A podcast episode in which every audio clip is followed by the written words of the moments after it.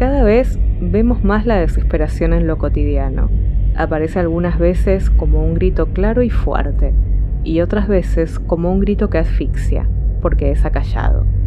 Las arenas movedizas de las circunstancias, los pensamientos, las ideas, atrapando a personas geniales con un potencial enorme.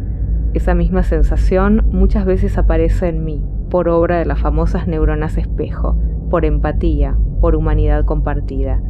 El caos es real, la dificultad existe, los malos momentos parecen eternos. Yo misma estuve ahí, varias veces, mucho tiempo, pero hubo un antes y habrá un después. Esa sensación de que algo te estruja las entrañas te está avisando que donde estás no es. El miedo a moverte muchas veces distorsiona la realidad actual. Esa no es tu zona de confort. Eso no es lo único posible para vos.